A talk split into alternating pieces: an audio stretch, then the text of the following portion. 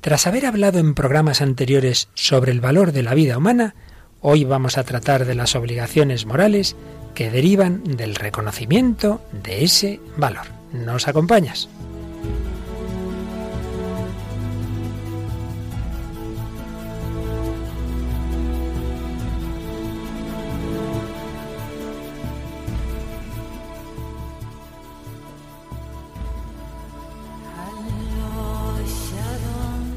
El hombre de hoy y Dios, con el padre Luis Fernando de Prada.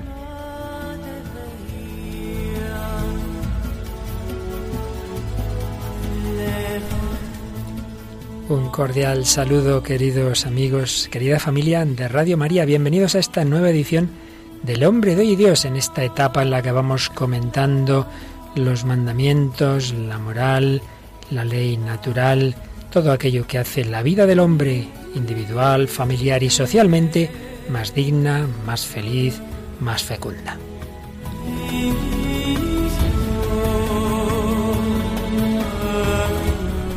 Y recuperamos hoy a nuestra oveja perdida, Raquel Sánchez Mayo. Hola Raquel, ¿qué tal? Muy buenas, padre.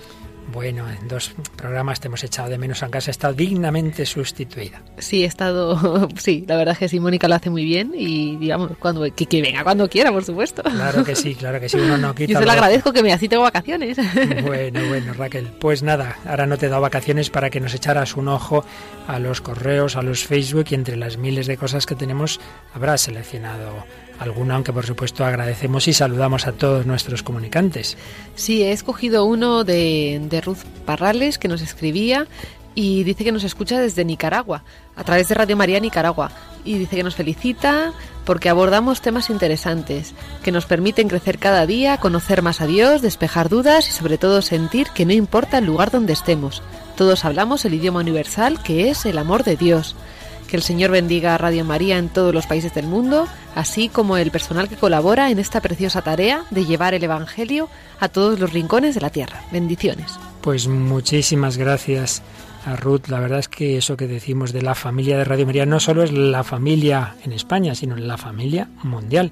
además, fíjate, Radio María en España lo que emitimos se puede oír por internet en cualquier lugar del mundo, pero es que en concreto en Nicaragua este programa se emite a través de la frecuencia modulada de allí, de, Radio María, alguna otra. Así que nos alegra muchísimo el poder también tener esa audiencia, esa familia de esas naciones hermanas.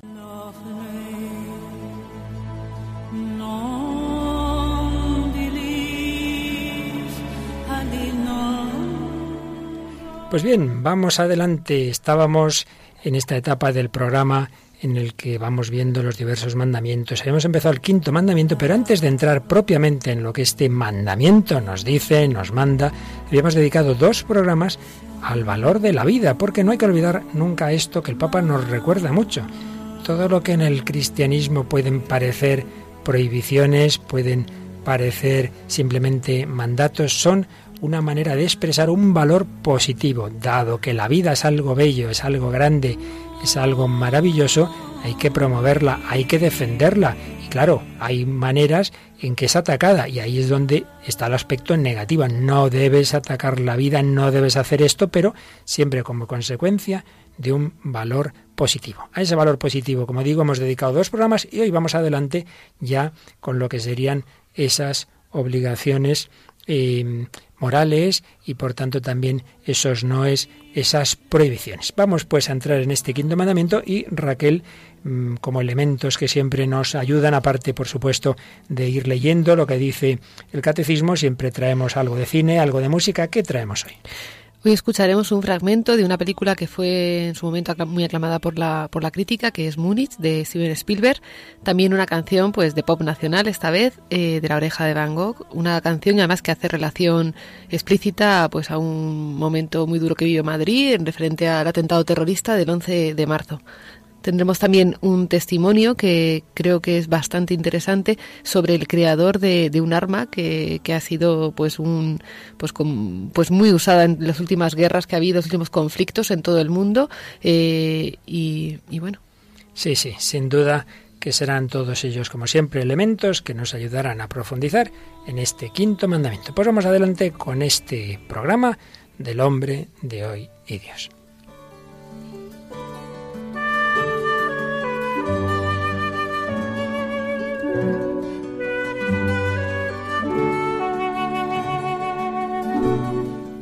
Y hoy en nuestro primer comentario voy a contaros una historia que no sé muy bien dónde empieza la leyenda, dónde está lo histórico. Es posible que sea plenamente histórico, es posible que haya una base histórica y luego hecho una parte ya amplificada por la leyenda sobre el nombre de una calle céntrica de Madrid, una calle que se llama Válgame Dios. Vaya nombre más bonito, Válgame Dios.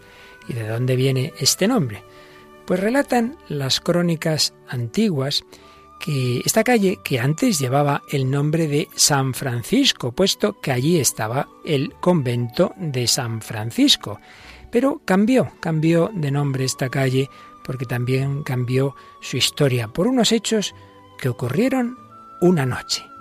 Una noche ya avanzada, la ciudad de Madrid envuelta en la negrura y suena el picaporte de este convento de San Francisco y tras dar varios golpes por fin sale el hermano portero, un hermano lego, y ¿qué pasa? ¿Qué pasa? Venimos en búsqueda de algún sacerdote.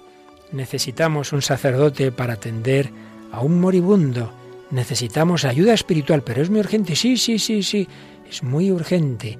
Y entonces el hermano fue a despertar al padre prior, le explicó lo que había dice, pues naturalmente, tenemos que ir, pero padre, tenga cuidado, que no sé, se me hace un poco extraño, se me hace un poco extraño. No me acabo de fiar mucho, me ha, dado una mala espina. Y entonces este hermano se le ocurrió, recordó estaba en la iglesia un cadáver al que habían estado velando, que al día siguiente iba a ser su entierro de un caballero, y como entonces era frecuente, ese caballero llevaba su espada. Y entonces cogió la espada y se la metió entre su hábito, la llevó bien escondidita y dice, yo acompaño al Padre. Y así se dispusieron a cumplir con esa petición. Abrieron la puerta y el hermano Lego dijo, yo acompaño al Padre para hacer esa visita que ustedes quieren. Aparentemente todo iba bien, pero al llegar a la altura de los caños de Alcalá, los dos hombres que habían ido a buscar a este padre y al que acompañaba también el hermano, se abalanzaron sobre ellos armados y al sacerdote, al prior, le taparon los ojos y se lo llevaron a la fuerza también con las manos atadas. Pero el lego plantó cara, sacó esa espada que tenía ahí escondida y se quedó peleando con el otro hombre, mientras el primero se llevaba al sacerdote con los ojos tapados. Quedaban ellos allí en esa lucha. Y entraron en una casa y le dijo a esa mujer, es a la que usted tiene que confesar, y ve que tiene un niño en sus brazos, al niño luego lo va a bautizar, porque luego van a morir. Y entonces el sacerdote, al que ya le habían quitado la venda, se acercó a esa mujer y la estuvo confesando, muy bajito para que no oyera nada, naturalmente, el agresor, el cual ya tenía bien preparado un puñal.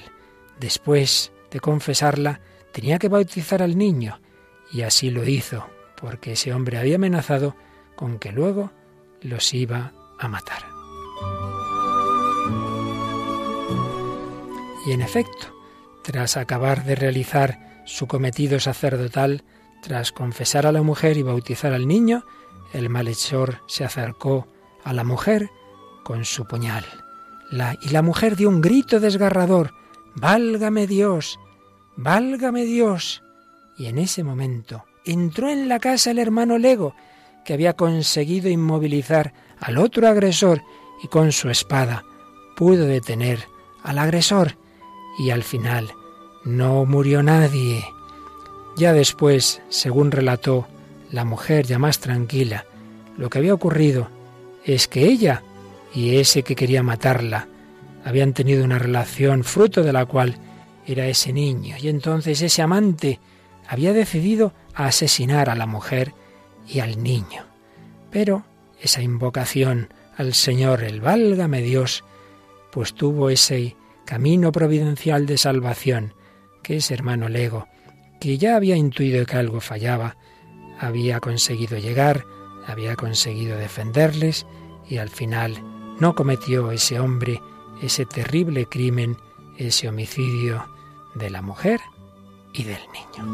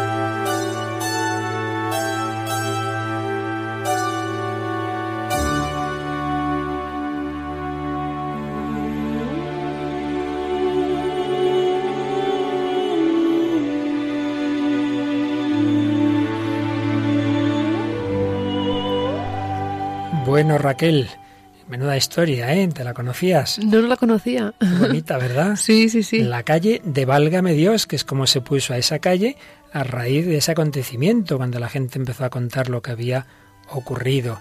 Y ese grito de la mujer pues dio nombre a esa calle y ahí sigue, así sigue llamándose esa calle de Madrid cuando se ponían nombres cristianos. Válgame Dios.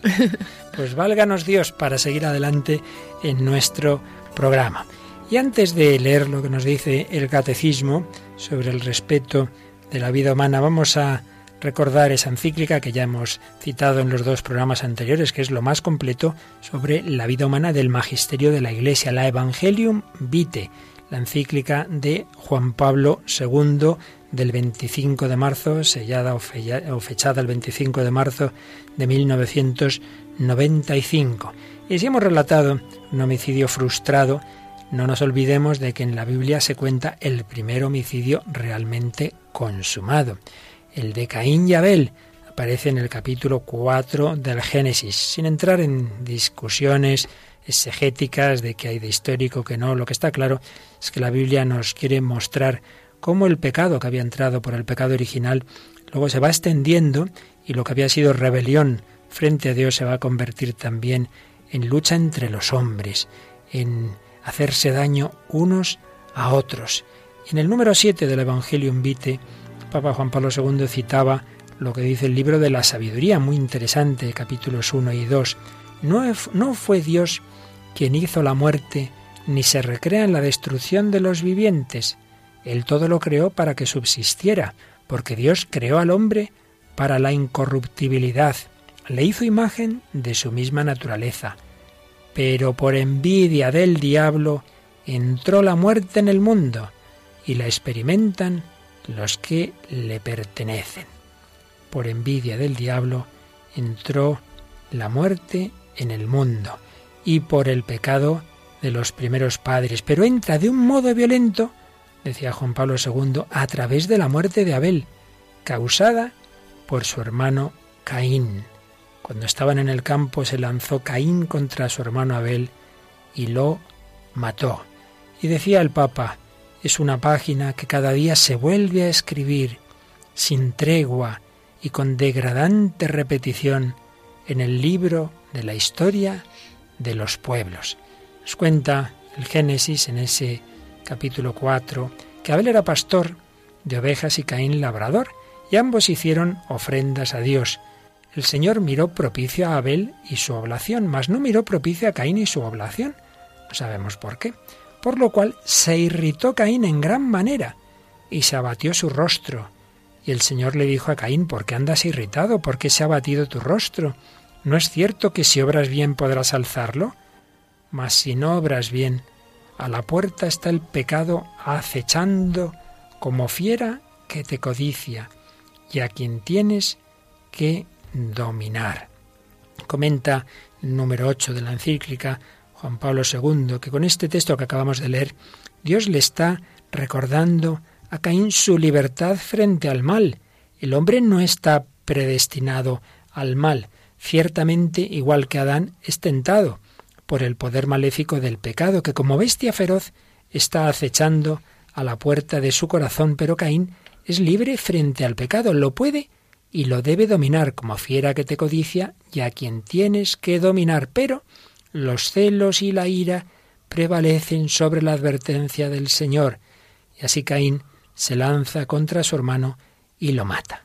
Pues podemos ver ahí, decía el Papa, la presencia en el hombre de la ira y la codicia, consecuencia del pecado original por la cual el hombre se convierte en enemigo de sus semejantes. Y al final el hermano mata al hermano. Y el Señor le dijo a Caín, ¿dónde está tu hermano Abel? No sé, ¿Soy yo acaso el guardián de mi hermano? Replicó el Señor, ¿qué has hecho? Se oye la sangre de tu hermano clamar a mí desde el suelo. ¿Qué has hecho? El hermano mata a su hermano. Decía Juan Pablo II, en cada homicidio se viola el parentesco espiritual que agrupa a los hombres en una única gran familia, donde todos participan del mismo bien fundamental, la idéntica dignidad personal y además no pocas veces se viola también el parentesco de carne y sangre, cuando las amenazas a la vida se producen en la relación entre padres e hijos, como sucede con el mismo aborto, o en un contexto familiar o de parentesco más amplio, se favorece o se procura la eutanasia. Y añadía el Santo Padre, en la raíz de cada violencia contra el prójimo se cede a la lógica del maligno, aquel de quien dice Jesús en Juan 8:44 que era homicida desde el principio, qué fuerte. El demonio homicida desde el principio, por eso cuando un hombre mata a otro está cediendo a la lógica del homicida desde el principio, está cediendo a la lógica del maligno.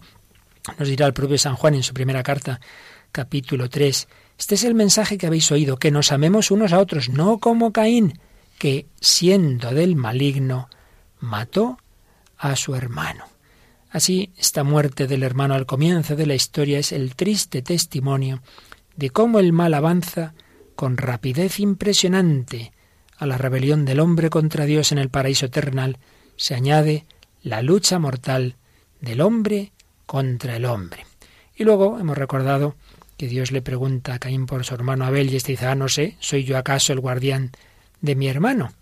Y entonces comentaba Juan Pablo II, con la mentira Caín trata de ocultar su delito. Así ha sucedido y sigue sucediendo cuando las ideologías más diversas sirven para justificar y encubrir los atentados más atroces contra la persona. ¿Soy yo acaso el guardián de mi hermano? Pero Dios no puede dejar impune el delito. Esa sangre del asesinado clama justicia a Dios.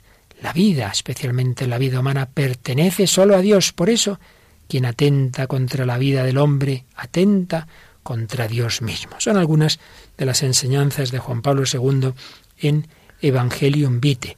Y si esto ocurre en todo atentado contra la vida humana, pues de una manera muy trágica, ocurre en el terrorismo, ese fenómeno que se ha ido extendiendo siglo XIX, siglo XX, y, por desgracia en el que estamos, en el siglo XXI, sigue presente esa manera terrible de justificar, porque además el terrorismo justifica, como quería hacer a Caín, justificar la muerte del inocente. Vamos a ver cómo también expresa lo que es el, el homicidio el catecismo en el número 2259. La escritura en el relato de la muerte de Abel a manos de su hermano Caín revela desde los comienzos de la historia humana la presencia en el hombre de la ira y la codicia, consecuencias del pecado original. El hombre se convirtió en el enemigo de sus semejantes. Dios manifiesta la maldad de este fratricidio. ¿Qué has hecho? Se oye la sangre de tu hermano clamar a mí desde el suelo. Pues bien, maldito seas, lejos de este suelo que abrió su boca para recibir de tu mano la sangre de tu hermano. Es un resumen de lo que hemos visto antes en el relato bíblico y en la encíclica de Juan Pablo II. Pero luego ya, cuando se nos precisa lo que eh, trata el quinto mandamiento, el número 2261, se nos dice en negativo eh, que prohíbe este mandamiento. La escritura precisa lo que el quinto mandamiento prohíbe. No quites la vida del inocente y justo. El homicidio voluntario de un inocente es gravemente contrario a la dignidad del ser humano, a la regla de oro y a la santidad del Creador. La ley que lo proscribe posee una validez universal. Obliga a todos y a cada uno, siempre y en todas partes. Aquí está el principio fundamental de este quinto mandamiento en el Catecismo, número 2261. No quites la vida del inocente, porque ese homicidio voluntario de un inocente es gravemente contrario a la dignidad del ser humano, Tú no puedes quitar a un ser humano inocente su vida. A la regla de oro, ¿qué es la regla de oro? No hagas a otro lo que no quieras que te hagan a ti. Nadie quiere que le maten, evidentemente. Y a la santidad del Creador. Y dice este número algo muy importante. La ley que lo proscribe, que proscribe matar al inocente, posee una validez universal obliga a todos y a cada uno siempre y en todas partes. Aquí hay que precisar una cosa, Raquel, que muchas veces uno se arma líos. Porque si se dice que el mandamiento es que nunca puedes matar, entonces uno dice, ah, entonces, si me atacan en legítima defensa no puedo defenderme, o si un país es atacado, está siendo violados todos los derechos, no puede uno defenderse, no hay una guerra justa. No, no, es que aquí dice que la regla, la ley, que nunca tiene excepción, la que siempre tiene validez universal, hemos dicho que es el homicidio voluntario de un inocente. De un inocente. Entonces, si uno es atacado por un agresor injusto que te quiere matar a ti o a tu mujer o a tus hijos o a tu patria y va a eso a cometer un genocidio, entonces evidentemente no estamos hablando de un inocente al que tú vas a matar, estamos hablando de la defensa frente al agresor injusto. Este caso es siempre el del aborto, porque el niño, aunque haya podido ser fruto de una violación, él no tiene culpa de nada. Él nunca es un agresor evidentemente es por tanto siempre un inocente. Es el caso de aquellos que van tranquilamente llevando su vida ordinaria, su vida civil y sufren un atentado terrorista. Siempre son inocentes. No es lo mismo que si hay una guerra justa en la cual hay un agresor injusto y, tengo que defenderme frente a él. Puedo defenderme y si al defenderme ojalá pudiera hacerlo sin matar a nadie, ya se entiende.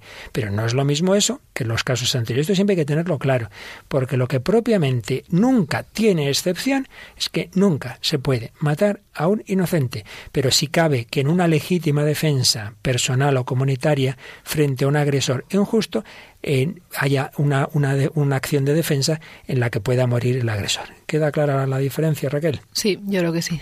bueno, pues fíjate que, como decía, hoy día el caso más terrible en que vemos toda la violación de este principio es el, el terrorismo. Ese terrorismo que se justificó en ideologías, bueno, ya he dicho yo del siglo XIX, realmente ya antes. No nos olvidemos de que en la Revolución Francesa hay una época que se llama precisamente el terror, la época del terror, en la que eh, directamente pues había personas que sin ningún delito, sino simplemente porque eran de determinada clase social o de determinado perfil que se consideraba que no era bueno que, que pervivieran, pues se los guillotinaba sin más, ¿verdad? Pero es sobre todo ya en el siglo XIX cuando hay unas ideologías que justifican el terrorismo desde una perspectiva de que por ahí se puede llegar a una sociedad más justa. Entonces, claro, son daños colaterales y muchas veces pues sería preferible no pero no hay más remedio, no hay más remedio que hacer esto. Y esto en distintos ámbitos, muy particularmente en ideologías marxistas, antes en, la ideología anarquista y otras veces en ideologías muy contrarias. Por desgracia también a veces desde determinados planteamientos supuestamente religiosos de determinados enfoques que no vamos a entrar en detalles, pero que todo el mundo sabe que fácilmente se, también se puede caer desde algunas interpretaciones religiosas en el terrorismo. Y de este punto es muy, muy, muy bueno un documento magisterial, pero de los obispos españoles, eh, de hace ya bastantes años, eh, de la Conferencia Episcopal Española, Valoración Moral del Terrorismo, sus causas y sus consecuencias. Ahí sí que se entra muy a fondo en todo este terreno. Lo que se dice son principios generales del terrorismo, aunque luego el documento iba aterrizando en lo que en aquel momento era más fuerte, que era el terrorismo de ETA. Yo lo recomiendo a que todo el que quiera profundizar en este tema de la valoración moral del terrorismo busque este documento de la Conferencia Episcopal Española, Valoración moral del terrorismo, sus causas y consecuencias. Pero antes de seguir, Raquel, precisamente traíamos una escena de una película histórica en su fundamento básico y precisamente eh, que se inicia con un atentado terrorista. Sí, eh, la película que vamos a hablar es Múnich del año 2005, estadounidense, dirigida, como hemos dicho, por Steven Spielberg, tuvo nominaciones a los Oscar pues de las categorías más importantes, mejor película, guion, dirección, etcétera. Y la película está basada en hechos reales eh, que ocurre tras tras la tras el asesinato de 11 atletas, atletas israelitas, eran los Juegos Olímpicos de, de, Múnich. Del 72 y bueno fue a, cargo de un, de un comando palestino que se llamaba Septiembre Negro una organización terrorista se organiza una investigación por parte de, israelitas y se, y se manda a, una persona, al protagonista, pues acabar con esos 11 asesinos de esos 11... Sí, él, él con otros colaboradores pues van buscando a personas que se supone, se supone que fueron culpables con relación mayor o menor con aquel atentado. Luego en algunos casos no la relación era muy muy endeble, ¿no? Pero en algunos casos decía, bueno, por lo menos había una justificación ideológica. El caso es que viene a ser como a un atentado terrorista se responde, pues también matando al mismo número de personas, el ojo por ojo, diente por diente. Esa es la, la, película. Y vamos a escuchar una escena muy llamativa. Ese personaje que es un asesino pagado para, para comandar pues esas venganzas, ¿verdad? Y ir matando a personas, está en un lugar de, de Europa en un determinado momento. Y entonces llama a su mujer que está en Estados Unidos con su bebé, con su bebecita. Y entonces eh, cuando está en justamente a lo mejor al día siguiente va a matar a alguien, pues llama a su casa y se oye este diálogo.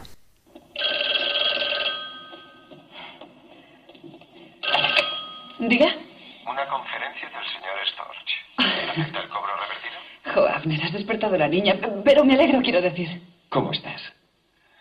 Ah, te echo de menos. ¿Estás en Inglaterra o en Australia, en el Polo Norte? Sí, sí, exactamente. Escucha, he estado pensando que cuando acabe lo que estoy haciendo, voy a ir a Brooklyn a veros. Brooklyn es deprimente, tiene más iglesias que Jerusalén. Mira cómo habla. ¿Estás oyéndome? ¿Crees que me oyes? Sí, sí, sí. Hola. Hola. Dime algo. Dafna, anda, haz que hable.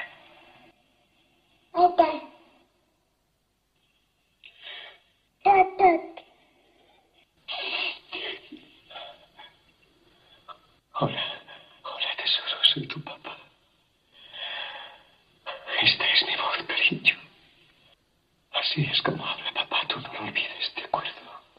Escucha, tengo cama, está cansada. Soñará contigo.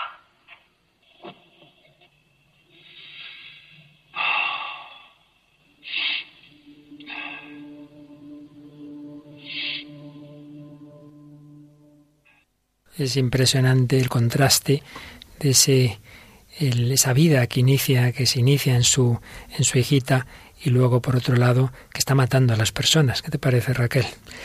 Pues es muchas veces también una dualidad que se vive en, en, en tantas en tantas cosas. Yo estaba pensando también, escuchando el, el, el relato de, de y Abel, que muchas veces pues somos eh, aférrimos defensores como de lo obvio, ¿no? De pues de defender, no sé qué tal. Y luego, sin embargo, pues matamos con, con la boca al inocente o gente que apoya el aborto de una manera.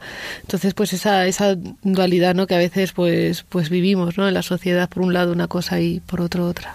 Sin duda, pero sale también eso que en el fondo, pues claro que hay una valoración de la vida y que lo natural es eso, es el conmoverse, él se echa a llorar, pues cuando oye a su niña pequeñita por el teléfono, pero ese mismo que se echa a llorar ante ese llanto de su hija, pues está matando a una serie de personas. Es terrible como el demonio, como decía el Papa, nos puede engañar, cómo cedemos a la lógica del demonio. Y eso es lo que ha ocurrido con terribles atentados terroristas como el más grande de la historia de Europa que lo vivimos precisamente en Madrid. Comenzábamos hablando de una calle de Madrid y nos traes una canción sobre ese horrible atentado del 11 de marzo. Sí, es una canción que compuso en el, vamos, sacaron a, a, la luz en el 2007 La oreja de Van Gogh, se llama Jueves, refiriéndose al jueves 11 de marzo, ese trágico día.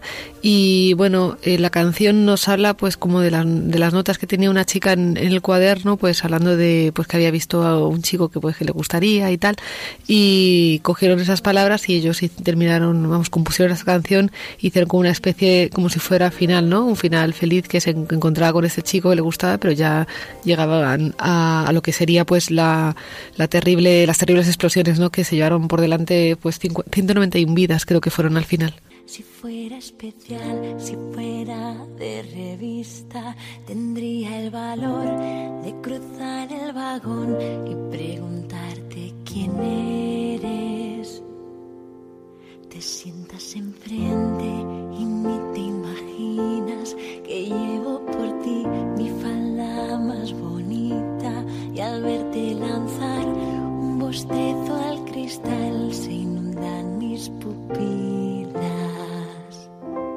De pronto me miras, te miro y suspiras. Yo cierro los ojos, tú apartas la vista.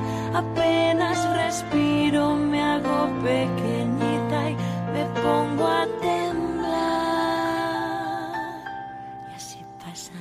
De lunes a viernes, como las golondrinas del poema de Becker, de estación a estación enfrente tú y yo va y viene el silencio. De pronto me miras, te miro y suspiras. Yo cierro los ojos, tú apartas la vista. Apenas respiro, me hago pequeñita y me pongo a temblar. Y entonces ocurre, despiertan mis labios pronuncian tu nombre tartamudeando. Supongo que que chica más tonta y me quiero morir. Pero el tiempo se para y te acercas diciendo, yo no te conozco y ya te echaba de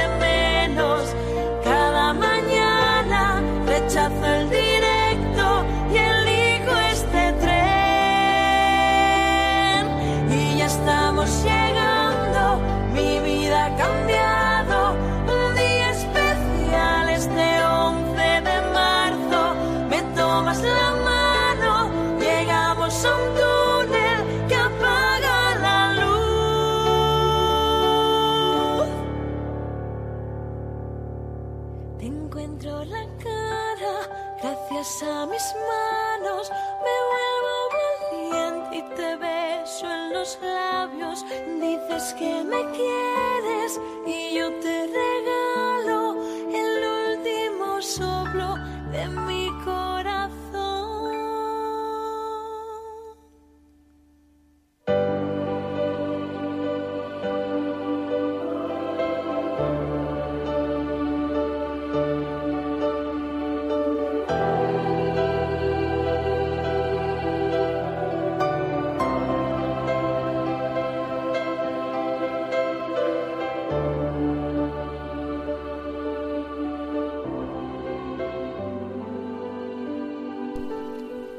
Pues aquí seguimos, queridos amigos, hablando del valor de la vida humana, del quinto mandamiento de la ley de Dios que lo protege en el hombre de hoy y Dios en Radio María, con Raquel Sánchez de Mayo y quien nos habla el padre Luis Fernando de Prada.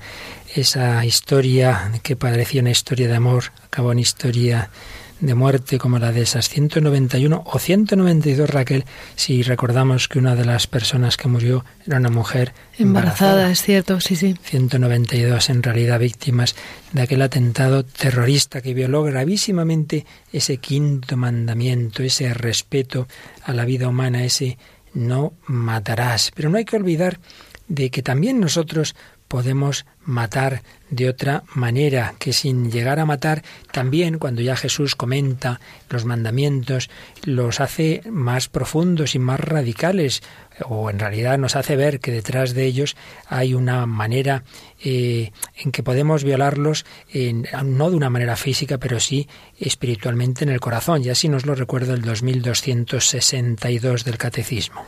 En el Sermón de la Montaña, el Señor recuerda el precepto no matarás y añade el rechazo absoluto de la ira, del odio y de la venganza. Más aún, Cristo exige a sus discípulos presentar la otra mejilla, amar a los enemigos. Él mismo no se defendió y dijo a Pedro que guardase la espada en la vaina. Es el camino que el Señor nos enseña. Y luego más adelante el catecismo pues recuerda cómo se puede violar este quinto mandamiento con el homicidio voluntario. Eh, seguiremos viendo en próximos días diversos pecados contra este mandamiento, pero ya el número 2268 hace una enumeración de varios de los pecados que van contra el quinto mandamiento. El quinto mandamiento condena como gravemente pecaminoso el homicidio directo y voluntario.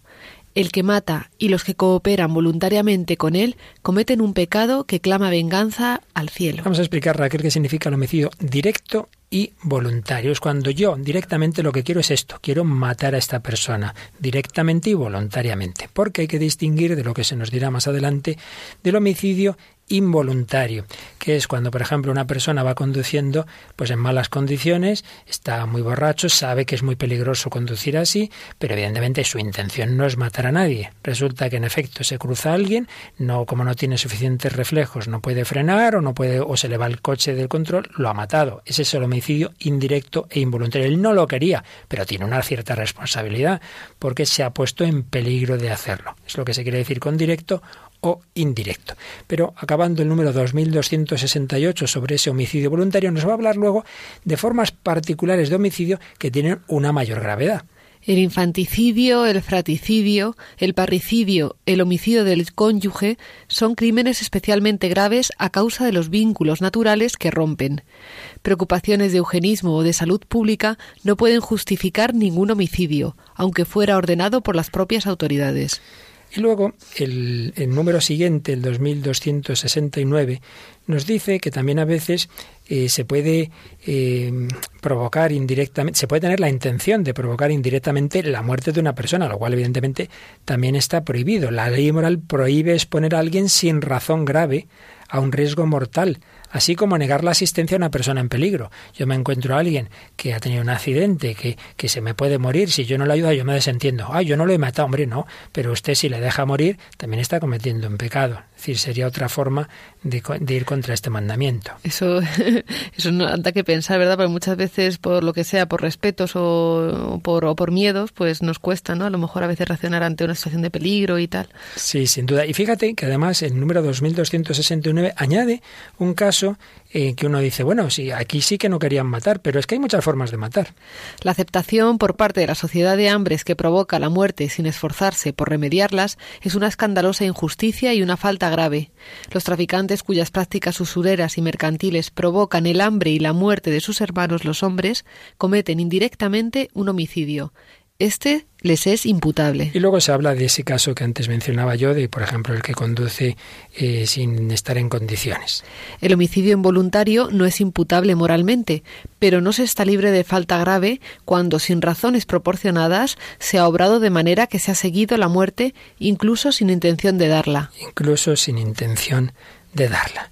El peligro de poner a una persona en unas condiciones en que puede ocurrir que mates a alguien, aunque tú no lo buscaras, pues también eso evidentemente tiene su responsabilidad. Bueno, pues hablando de la muerte y hablando de que también existe guerras que pueden ser guerras justas, hoy precisamente tenemos un testimonio de alguien que diseñó un arma, un arma pues muy famosa y que murió no hace mucho y que al final de su vida pues tenía sus dudas sobre lo que había hecho. Estamos hablando de un ruso, ¿verdad Raquel? Sí, estamos hablando de de Mikhail Kalashnikov, que como el apellido indica, pues fue el creador de, del fusil Kalashnikov, que se estima que se ha vendido como 80 o 100 millones de unidades por todo el mundo, que ya es una cifra eh, bastante aterradora.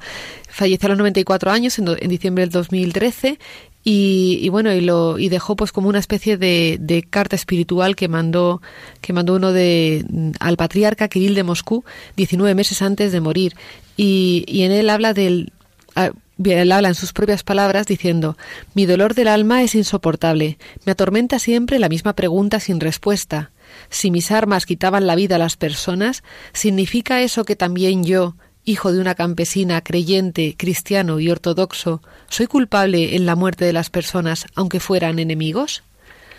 Y otra vez, como en los años tormentosos de la guerra, el pueblo se acerca a Dios, el pueblo ruso habla, intenta entender su lugar en la tierra y en el universo. La Iglesia y la fe se arraigan en la sociedad rusa. Y esto está muy bien, pero hay algo que no puede sino preocupar. Crece el número de los templos y monasterios en nuestra tierra, pero el mal no disminuye. El mal adquiere otras formas, más sofisticadas. El bien y el mal conviven, son vecinos, luchan el uno con el otro y lo más terrible, se reconcilian en las almas de las personas. A mí también el Señor me dio acercarse ya mayor y con ayuda de unos amigos a los santos misterios de Cristo, confesarme y comulgar con el cuerpo y la sangre de Cristo de mano del Padre Víctor, el párroco del templo de San Miguel. Cuando yo a los noventa y uno años de edad traspasé el umbral del templo, mi alma temblaba y me sentía que ya había estado allí. Quizás así se siente solo un bautizado, y yo sí fui bautizado en 1919. Ahora el templo de mi bautizo en mi patria se reconstruye y estoy agradecido de que pueda apoyar esta obra santa.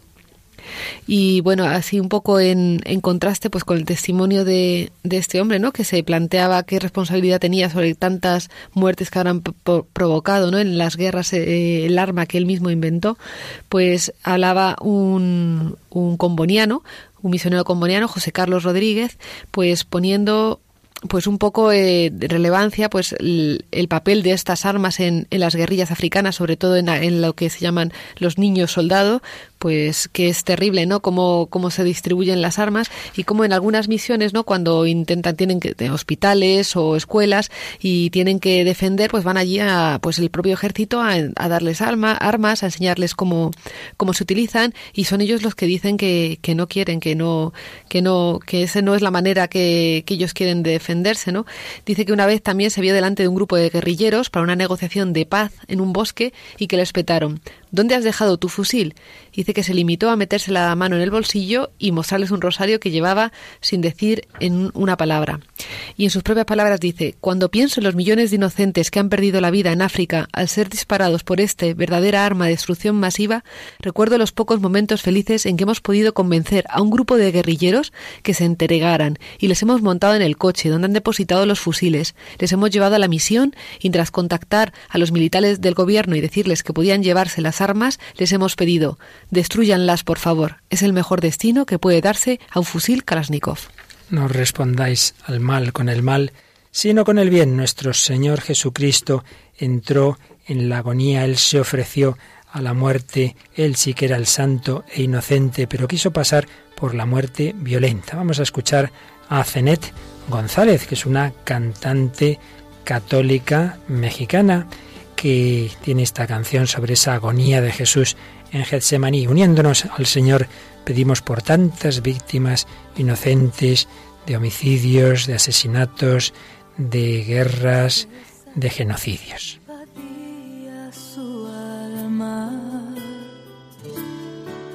se acercaba la muerte y encontraba la calma se sentía angustiado la agonía había comenzado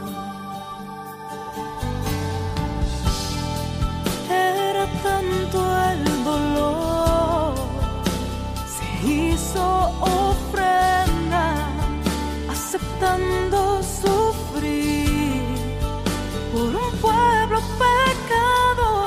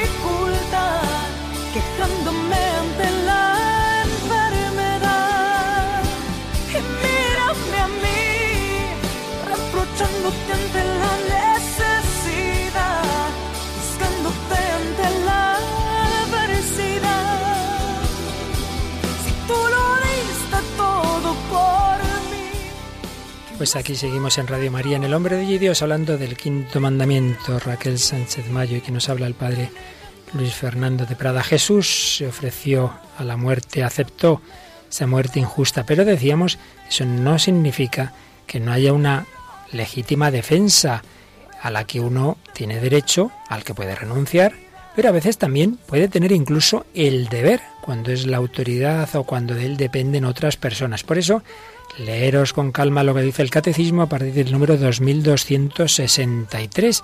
En ese número se nos dice que el que haya un derecho a la legítima defensa de las personas y las sociedades no es una excepción a ese principio que antes decíamos de que nunca se puede legitimar la muerte del inocente, no es una excepción, porque la legítima defensa no busca matar a un inocente ni a un culpable, directamente no busca matar, busca la conservación de la propia vida, busca la defensa. Al hacerlo puede ocurrir que muera el que ataca, pero ese fin no se buscaba directamente, solo es tolerado ese, ese, ese, resultado de una acción que en sí misma es legítima, porque también tenemos que amarnos a nosotros mismos, amarás a tu prójimo como a ti mismo. Claro, si para defenderse se ejerce una violencia mayor que la necesaria, simplemente viene aquí un chico y me quiere robar, pues nada, una, lo que llevo yo encima, pero ya se ve que no me va a matar y entonces yo voy y para que no me robe cinco euros, voy y lo mato, hombre, pues ya se entiende que ahí estamos cometiendo un pecado. Pero si se rechaza la violencia, dice el número 2264, de forma mesurada, la acción sería lícita. Pues hay obligación también de velar por la propia vida. Pero es que además número 2265 nos añade que la legítima defensa a veces puede ser incluso un deber grave. ¿Para quién? Para el que es responsable de la vida de otro. Imagínate, Raquel, que llegan a tu casa unos señores dispuestos a mataros a toda la familia y tu padre va y dice, pasen, pasen, a mí déjenme, pueden aquí a mi hija que me da mucho la lata, a mi mujer, pueden matarlos. Hombre, no estaría muy bien, ¿verdad? No, la verdad es que no. no estaría nada bien. Pues claro, el padre de familia y por supuesto la autoridad tiene el deber de defender a los miembros de esa sociedad. Eh, el bien común exige colocar al agresor en la situación de no poder causar perjuicio. Por esto, los que tienen autoridad legítima tienen también el derecho de rechazar, incluso con las armas, dice el catecismo, a los agresores de la sociedad civil confiada a su responsabilidad.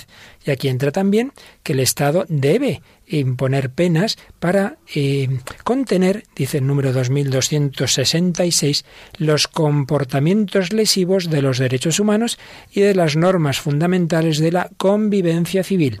La legítima autoridad pública tiene el derecho y el deber de aplicar penas proporcionadas a la gravedad del delito. La pena, ante todo, tiene la finalidad de reparar el desorden introducido por la culpa, pero también, como decimos, esa defensa del orden público y de esa tutela de la seguridad de las personas. Bueno, aquí queda algún punto importante, pero para no decirlo deprisa, lo dejamos para el próximo día. Y vamos a terminar con una canción muy emocionante siempre y que hoy que hemos hablado del terrorismo y de tantas personas que han muerto defendiendo la sociedad, tantos miembros de las fuerzas y cuerpos de seguridad del Estado español y de tantas naciones en que hay tantas situaciones de terrorismo, tantos también militares que a veces han muerto en acciones eh, terroristas cuando están desempeñando una acción humanitaria, como tenemos a militares españoles en diversos lugares del mundo, y siempre que se celebra su funeral, su entierro, se oye esta preciosa canción que hoy para nosotros es también un homenaje a todos los que han muerto sabiendo que hay una vida más allá, a todos los que han muerto en esas acciones de defensa, en esas acciones eh, en las que han perdido la vida queriendo ayudar a los demás.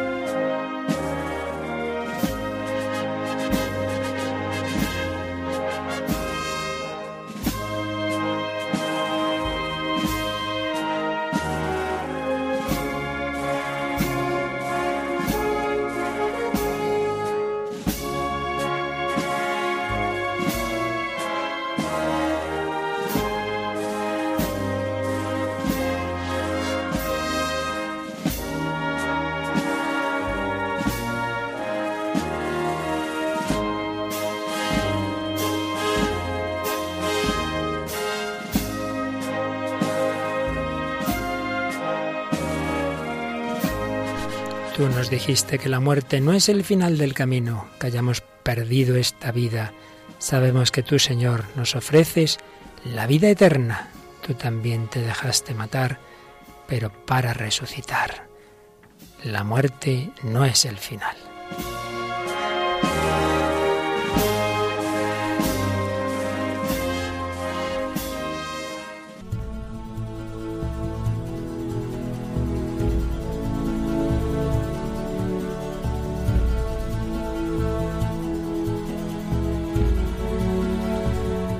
Pues sí, ese el Señor nos da, nos ofrece una vida eterna. Antes de que se me olvide citábamos documento de la conferencia episcopal, pero no he dicho la fecha, es de noviembre de 2002, valoración moral del terrorismo, sus causas y consecuencias. Un documento buenísimo, doctrinalmente creo que el principal autor fue ya fallecido don Eugenio Romero Pose, obispo auxiliar de Madrid, una gran cabeza del episcopado. Quien quiera profundizar en lo que es el terrorismo, sus raíces ideológicas, que se lea este documento de la Conferencia Episcopal Española, está en Internet, noviembre de 2002. Seguiremos hablando del quinto mandamiento, de la defensa de la vida. No hemos hecho más que empezar, por desgracia son tantas las amenazas a la vida humana que nos queda mucho de qué hablar en este terreno. Ya sabéis que contamos siempre con vuestras sugerencias, comentarios y todo ello nos lo podéis enviar a través del correo electrónico o del Facebook. El hombre de hoy y Dios arroba radiomaria.es y en Facebook buscando, poniendo en el buscador El hombre de hoy Dios y dando a me gusta en la página que tenemos. Bueno, Raquel, esperemos que esta noche nadie te quiera matar y tengas que gritar, válgame Dios, válgame Dios. Yo espero que tampoco. pues muchas gracias por acompañarnos, a Rocío en el control y a todos vosotros, queridos amigos de España, de Nicaragua y del fin del mundo, porque el otro día veíamos un, un mensaje de Facebook desde Vietnam, si es que esto Madre de Radio mía, María es increíble. qué maravilla. Es una familia mundial, una familia que creemos en la vida, que la defendemos desde su concepción hasta su final natural. La vida es un don de Dios, pues a vivir esa vida que es bella. Y os dejamos en la mejor compañía, la de la radio, la de la Virgen y por tanto la de la radio de la Virgen. Os dejamos en Radio María.